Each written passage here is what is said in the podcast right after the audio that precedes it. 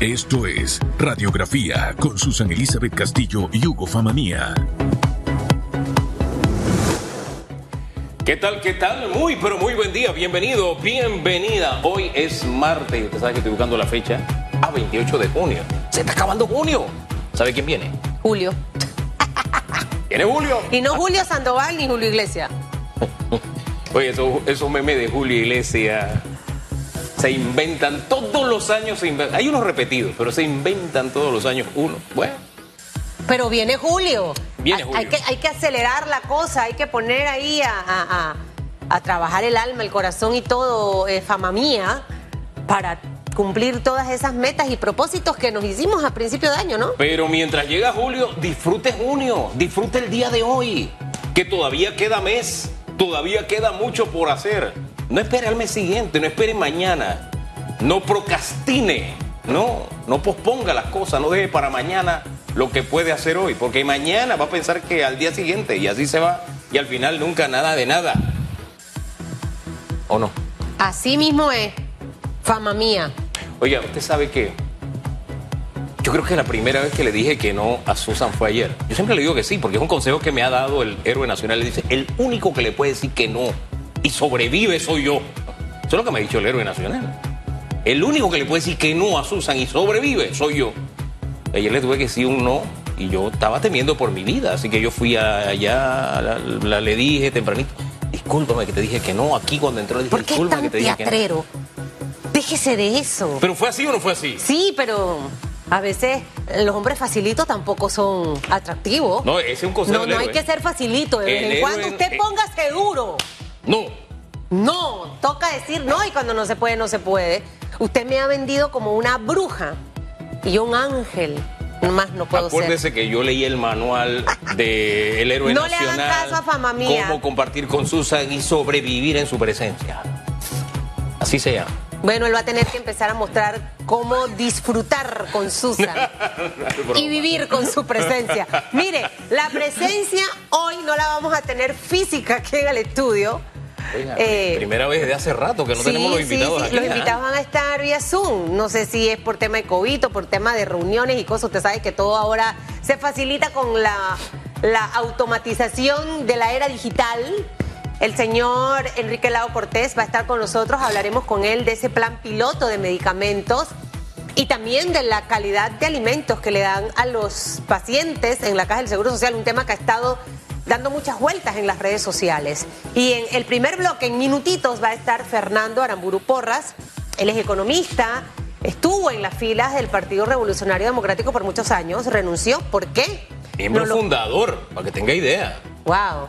Del O sea que 79. tiene, pa- tiene bastantes años, Tiene un par de años. No se le notan. Él chifea los años, pero. desde el 79. Sí, sí, sí. Yo creo Padre, que había, yo tenía creo como que dos- había acabado de sacar la cédula cuando se inscribió. Padre, yo tenía como un año, dos años, santo. Señor Aramburu, ahora nos da el secreto de la juventud. Mire, hablaremos con él sobre eso, balance económico también del país.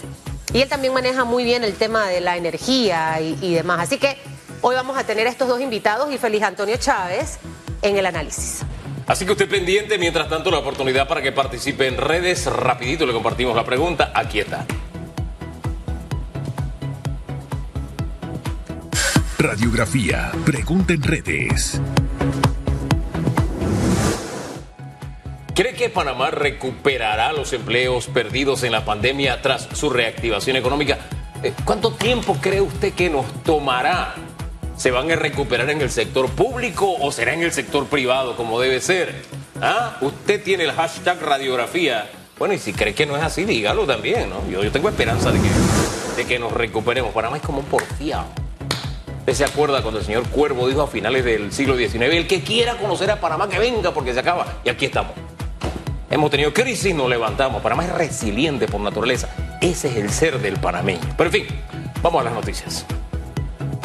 Estos son los titulares de Radiografía. 7 de la mañana, 34 minutos. Gobierno implementará plan piloto Me- Medixol para garantizar medicamentos asegurados. Medixol surge como recomendación de una mesa técnica que analiza alternativas ante el alto costo y desabastecimiento de medicamentos en las instalaciones públicas en el país. El vicepresidente de la República, José Gabriel Carrizo, quien lidera esta mesa técnica de medicamentos, dijo que se dividirá esto en tres fases. La primera iniciará en cuatro policlínicas con medicamentos antihipertensivos y para el colesterol. Y estarán afiliados cinco comercios. La fase segunda va a incluir medicamentos anteriores y adicionará antidiabéticos. Mientras que la tercera fase va a incluir paracetamol y la ibuprofeno. Señor presidente de la República. Y más de 700 mil personas están en la informalidad. El país ha sumado 60 mil trabajadores adicionales a la informalidad en menos de un año, lo que ha combinado con los aumentos en la planilla estatal y la contratación del empleo formal privado. De total de personas con empleo informal, el 59,2% trabaja por cuenta propia, el, 24, el 26,4% tuvo un empleo como asalariado, el 8,1% fue empleado de servicio doméstico y el 3%, 3% trabajador familiar y el 3% patrón. 7.36 minutos, avanzamos. Panamá aplica 8.3 millones de dosis contra el COVID-19. El programa ampliado de inmunización informó que de esta cifra global de la primera dosis de refuerzo se han colocado más de un millón de dosis, mientras que en la segunda más de 141 mil inyecciones. En tanto, la dosis pediátrica se han aplicado hasta el día de hoy 435 mil 765 dosis. Y del mundo le contamos que el presidente de Perú no recibe a comisión del Congreso que investiga presunta corrupción. El presidente de Perú, Pedro Castillo, decidió no recibir este lunes a una comisión del Congreso que investiga una presunta organización criminal en el Ejecutivo. El abogado de Pedro Castillo dijo que no se cumplió con las garantías del debido proceso. Por su parte, el presidente de la comisión negó cualquier tipo de irregularidad.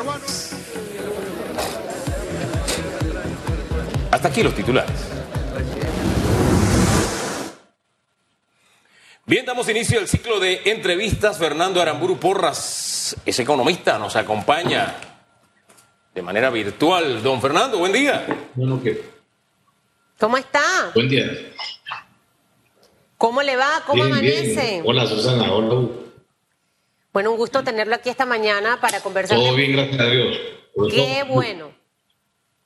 Vamos a conversar de muchos temas, señor Fernando Aramburu Porras. Y, vamos a empezar un poquito, me quedé, me, decía fama mía, así le digo yo, que usted es miembro o fue miembro, fue porque ya salió de las filas del PRD, del Partido Revolucionario Democrático, así que usted traga bastantes años. Eh, así que vamos a empezar conversando por ahí. El, el secreto para que se lo dé a, a fama mía, que ya va rumbo, ya va rumbo para allá, ¿no? Para ese camino. Eh, y, se pueda conservar. Y lo segundo que a veces en la vida, yo siento que esto es como los matrimonios, ¿no? Eh, y, y- y siempre he dicho que cuando algo no fluye, usted puede hacer intentos de arreglarlo, pero tampoco es cuando, como usted quiere forzar un pantalón y se lo quiere poner de, de a fuerza. Pero usted va a andar apretado, incómodo, no puede respirar ni caminar y cuando llega a la casa y se lo suelta, qué alivio, Se ¿no? libera. Entonces, a veces uno tiene que liberarse de relaciones y liberarse también a veces de, de partidos políticos para que nos cuente un poquitito esa, esa decisión suya, a, a qué obedece, básicamente, y, y- y si hay algún futuro político en, en Fernando Aramburu Porras de inscribirse en otro partido, de ir por libre postulación, de apoyar a alguna de las personas que en este momento eh, les interesa ocupar la silla presidencial en el 2024. Bueno, gracias. Sí, esta fue una decisión que tomó algún tiempo, se meditó por mucho tiempo, se observó, se tuvo la paciencia, pero realmente llegué a la conclusión de que ya no me identifico con los- las metas, los valores y la mística del partido, el PRD. Yo fui fundador en el año 79, cuando el partido, después de la, recuperación del Canal de Panamá, la soberanía territorial, la firma de los tratados, se funda el partido por el compromiso que adquirió Torrijos con el sector privado y con los Estados Unidos de la, democracia. El PRD fue el primer partido que eh, se forma, ya había ya habían otros partidos que se habían suspendido, pero que, se incorporaron, Partido Demócrata Cristiano, Partido Marxista, Eh, y en ese momento el partido tenía la mística de recuperar la soberanía territorial, de darle el mejor uso al territorio nacional y sobre todo llevar un proceso ordenado de recuperación y de desarrollo. El partido nace con esa, con esa mística, con esa esperanza también del desarrollo nacional, de darle una oportunidad a los menos favorecidos. Y el partido después cae en, tuvo sus altas y sus bajas, ¿no? Y una de las bajas más fuertes que tuvo fue cuando Noriega toma el poder. En esa época eh, yo me desligué del partido, eh, me separé del partido y me opuse a Noriega, eh, el cual me, inclusive me, me, persiguió. yo regreso después con Pérez Valladares en el año 94, donde ocupé posiciones en el gobierno de Pérez Valladares pero sobre todo recuerdo que en la época de Pérez Gávez el, el, gobierno tenía la amplitud de llamar a los mejores cuadros a formar parte del gobierno. Ahí estuvieron Guillermo Chapman, ahí estuvo Ricardo Alberto Arias, Samuel Ludes, el Bebe Arango, o sea, no se excluía ninguna persona que pudiera participar porque se buscaba lo mejor para el país. Se hicieron las reformas al sector privado, o sea, se abrió la economía, lo incorporamos a la OMC, eh, se reformó el Código de Trabajo, se privatizaron las, los puertos, el sector eléctrico, o sea, se, enfrentaron los retos que había que enfrentar. Posteriormente viene el gobierno de Martín Torrijos e igual el PRD enfrenta los retos con el apoyo del partido, la reforma del seguro social, la ampliación del canal de Panamá. Eh, y no me olvidé de decirles, la ley de la autoridad del canal de Panamá de la época de Pérez Valladares, que separa no solamente el cambio constitucional, sino la ley lo hace una entidad separada del ambiente, de la política del gobierno interno. Pero ¿qué estamos viendo desde, desde hace algún tiempo? Que el partido ya no tiene una, una visión país, una meta, simplemente están por lo que hay, por el poder, por el poder mismo, por lo que representa en goyorías y en clientelismo.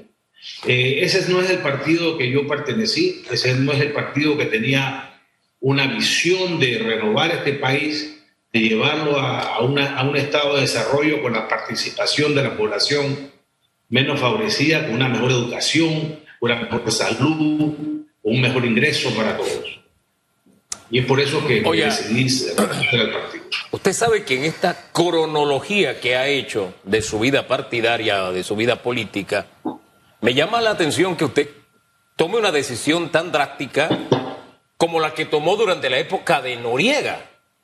Es decir, es comparable la situación actual con la de aquella época y, añado, todavía peor porque en aquella época no renunció. Usted se distanció, pero no renunció. sí renuncié. Sí, renuncié. Sí renunció. Cuéntenos, eh, eh, me parece como, como extrema esa, esa analogía. Bueno, eh, son situaciones diferentes. Noriega era un dictador y, trató de usar el partido como apoyo político. Algunos lo siguieron, otros no lo seguimos, muchos no lo siguieron. Algunos se separaron del partido, otros no se separaron. Eh, fue una época de crisis, como tú bien recuerdas, donde la cruzada civilista llevaba la batuta de la oposición. Eh, yo marché contra Noriega porque consideraba que sus actos estaban perjudicando no solamente al partido, sino al país se robó las elecciones de Endara, eso fue obvio y evidente. Eh, en este caso la situación es un poco diferente. En este caso el partido no hay un Noriega, propiamente dicho, hay un grupo que ha secuestrado al partido, eh, un grupo de intereses. Y entonces ahí no hay oportunidad para desarrollar una visión país, para aportar de una manera ah, sana, con ideas y con iniciativas y con trabajo eh, no, no lo hay, eso se ha perdido. Ahí hay tratar de mantenerse en el poder, la cuota de espacio político, nombramientos, concesiones, contratos, o sea, eso, no es lo que este país necesita. Ahora eh, necesitamos una cosa totalmente diferente. Ahora, señor Aramburu, usted hablaba de que un grupo se ha secuestrado al partido. Hay grupos buenos y hay grupos malos. Eh, cuando te secuestra el positivismo, la gente proactiva, la gente que en realidad tiene una visión país, es bueno, porque contagia al resto básicamente de, esto. e, en este momento, ¿por qué está secuestrado el PRD? Eh, y que obviamente este secuestro le está haciendo a su juicio daño. Hemos escuchado a un Francisco Sánchez Cárdenas hablar de la realidad también de su partido, sin dejar de mencionar el resto. Pero, pero, ¿qué ha secuestrado al PRD? Y la segunda pregunta, para que me la responda ahí pegadito, es que hemos visto que algunas figuras, por ejemplo, del PRD, hablamos de la, de la doctora Calderón, renuncia al partido y va a trabajar en el proyecto de Ricardo Lombana. ¿Hay algo por ahí detrás de su renuncia de ir a apoyar a algún grupo o alguna persona con aspiraciones? Esas dos cositas. Bueno, mire, yo creo que ha sido un proceso, ¿no? Donde han entrado nuevos, nuevos miembros al partido, eh, un grupo de diputados se han caramado en la directiva y se ha repetido varias veces, eh, se ha implantado como método político el clientelismo. Ahí ese que hay para mí, el que hay para mí predomina, eh, no hay la mística, no hay el deseo de trabajar, de, de apoyar a un, a un grupo porque tiene mejores ideas o mejores proyectos. Eh, yo pienso que todo eso es lo que ha dañado, diría yo, lo que era el PRD. Eh, este gobierno, por ejemplo, no ha hecho frente. Esta es otra de las razones por la cual me alejo, porque este gobierno, al contrario a los gobiernos PRD, que se enfrentaban a los retos del momento sin importar el costo político, porque reformar el código de trabajo o reformar el seguro social tiene un costo político. Y este gobierno no, no supo enfrentar la reforma seguro social. Vamos a entregar un seguro social quebrado, con reserva cero, con un déficit de mil millones en el IBM. ¿Cómo le va a hacer frente el próximo gobierno a? Eh, va a tener que, eso, le pega durísimo a la caja del gobierno, al, presupuesto, no lo puede manejar. Tiene que hacer una reforma tributaria, va a tener que hacer una, un, aumento de impuestos, no le va a quedar otra, porque de otra manera tendría que suspender los programas de inversión en el país. O sea, estas son las cosas muy serias que, que hacen que uno medite sobre el futuro de este país y sobre todo sobre el rol que uno cumple. No, en este momento, con la otra pregunta, no, no tengo eh, idea, no tengo ambición de entrar ni interés de entrar en ningún otro partido. Me mantengo como independiente, estoy evaluando las opciones. Este país necesita un hombre que le hable claro, que tome las medidas que hay que hacer, que combate la corrupción sobre todo, que promueva el desarrollo, eh, que junte a la mejor gente para sacarnos de este hueco en que nos encontramos. Las finanzas públicas están en una situación muy delicada, la deuda está muy alta, hay un desempleo alto, eh, nos va a pegar el aumento de la tasa de interés, vienen tiempos difíciles, se necesitan los mejores cuadros aquel que logra aglutinar con mística, con, programas, con credibilidad a los mejores cuadros del país, a ese lo voy a apoyar. ¿Hasta ahora hay alguien en el horizonte que tenga esas características de, de, acaparar los mejores cuadros? Primero eso. Y segundo, eh, quedan dos años de gobierno. ¿Existe la posibilidad, usted ve la posibilidad en el horizonte de un giro de timón, de que el gobierno enfrente algunas de estas tareas, estas asignaturas que usted ha mencionado, no las ha enfrentado como en su naturaleza lo hace un gobierno PRD? Yo no creo ya, Hugo, creo que ya el tiempo se pasó. Eh, obviamente el caudal político ha disminuido, el presidente está, está enfermo lamentablemente, eh, no se ve opciones, pudiera haber un golpe de timón, pero ya el gobierno anunció que va a, va a aportar 190 millones al, Seguro Social. Esa es, la, esa es la medida paliatoria que ha decidido y que este y yo recuerdo al, al licenciado Mezquita anunciar que esto pasa para el próximo gobierno. Entonces yo pienso que eso y la reforma constitucional son las dos tareas que este gobierno no ha realizado y que quedan pendientes para el próximo gobierno que tenga la valentía y que tenga el apoyo de su partido y, de los panameños eh, que desean el mejor, lo mejor para este país para llevar a cabo esta reforma. Por eso es que al inicio decíamos, perdón, que el tiempo hay que aprovecharlo, señor Fernando Aramburú, porque al final del camino, y es algo en lo que no debemos caer los panameños, yo no sé por qué a los políticos les encanta eh, eh, parecerse tanto a las serpientes encantadoras en campaña electoral. hablan, prometen, hablan bonito, abrazan, besan, wow, eh, hacen lo que Así como cuando un hombre está tratando de conquistar a una mujer. eh, eh, se vuelven un poeta, se vuelven un Hugo en, en- en ese tema del amor, porque Hugo es así, en- hasta que a veces medio que abomba un poquito. Es la verdad, pero lo estoy diciendo en buen sentido de la palabra. Eh, Yo no ando enamorando por ahí. no, pero su esposa. pues. Ah, ya, bueno, otra cosa, whatever. es otra cosa. Eh, y, y- y esa parte, ya como que estamos decepcionados de lo mismo.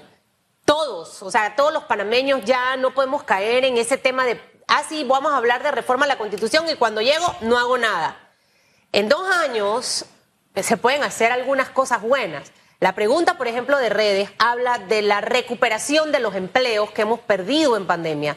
Estamos casi en un 12% de desempleo. Una economía informal que ha crecido, se habla de 700 mil personas que están en la economía informal.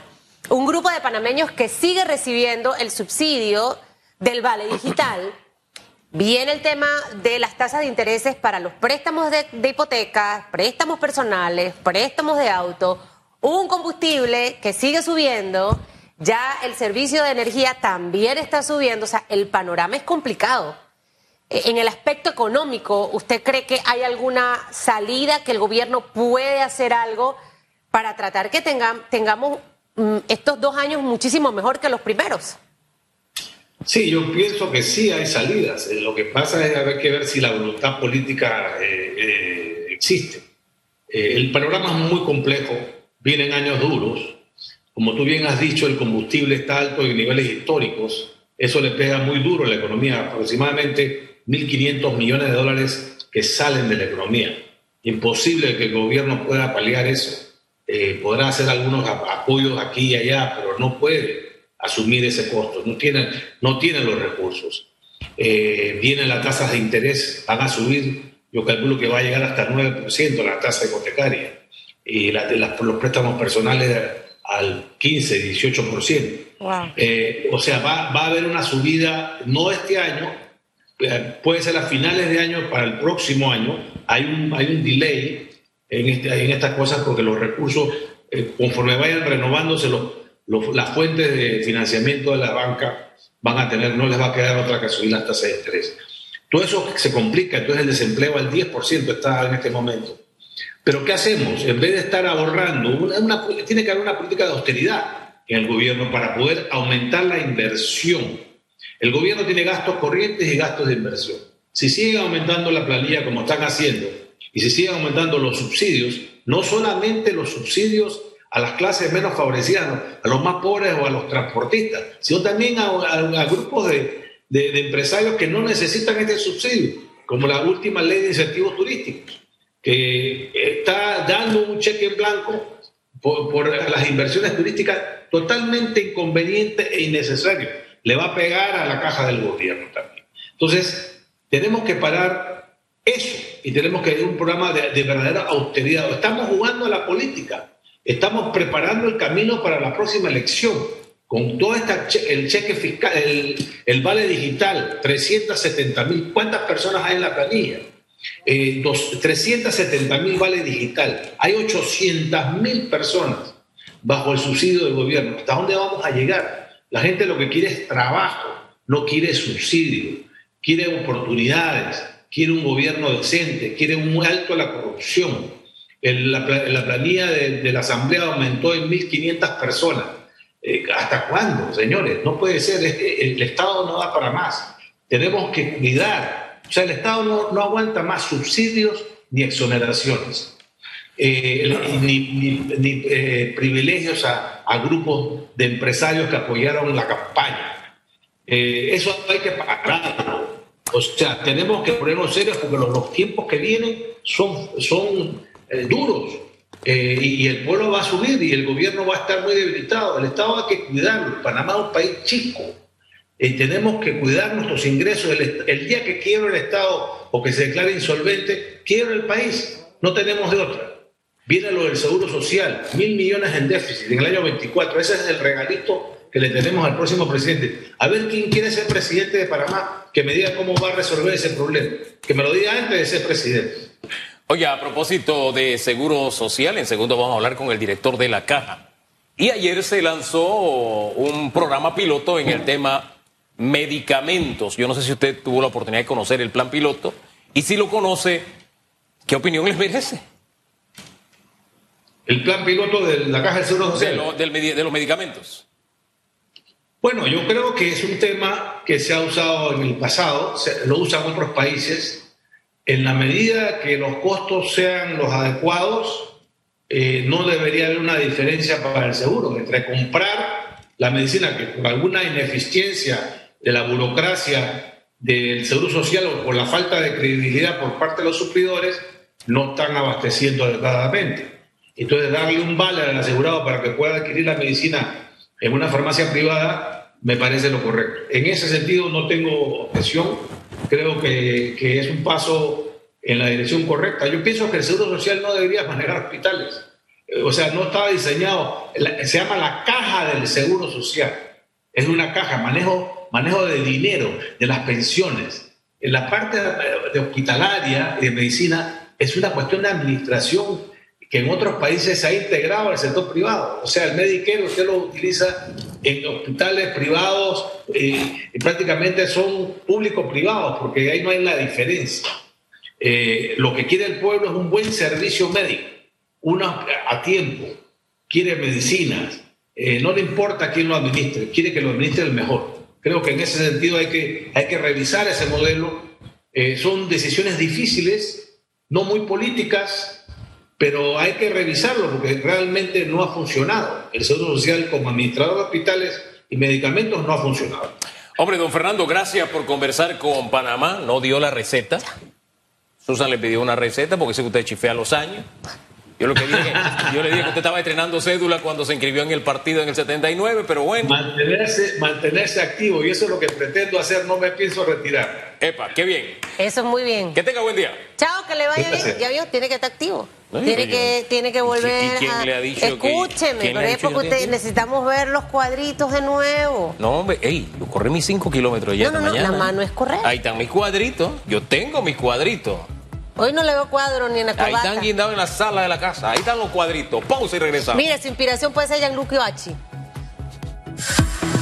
En breve regresamos con más de Radiografía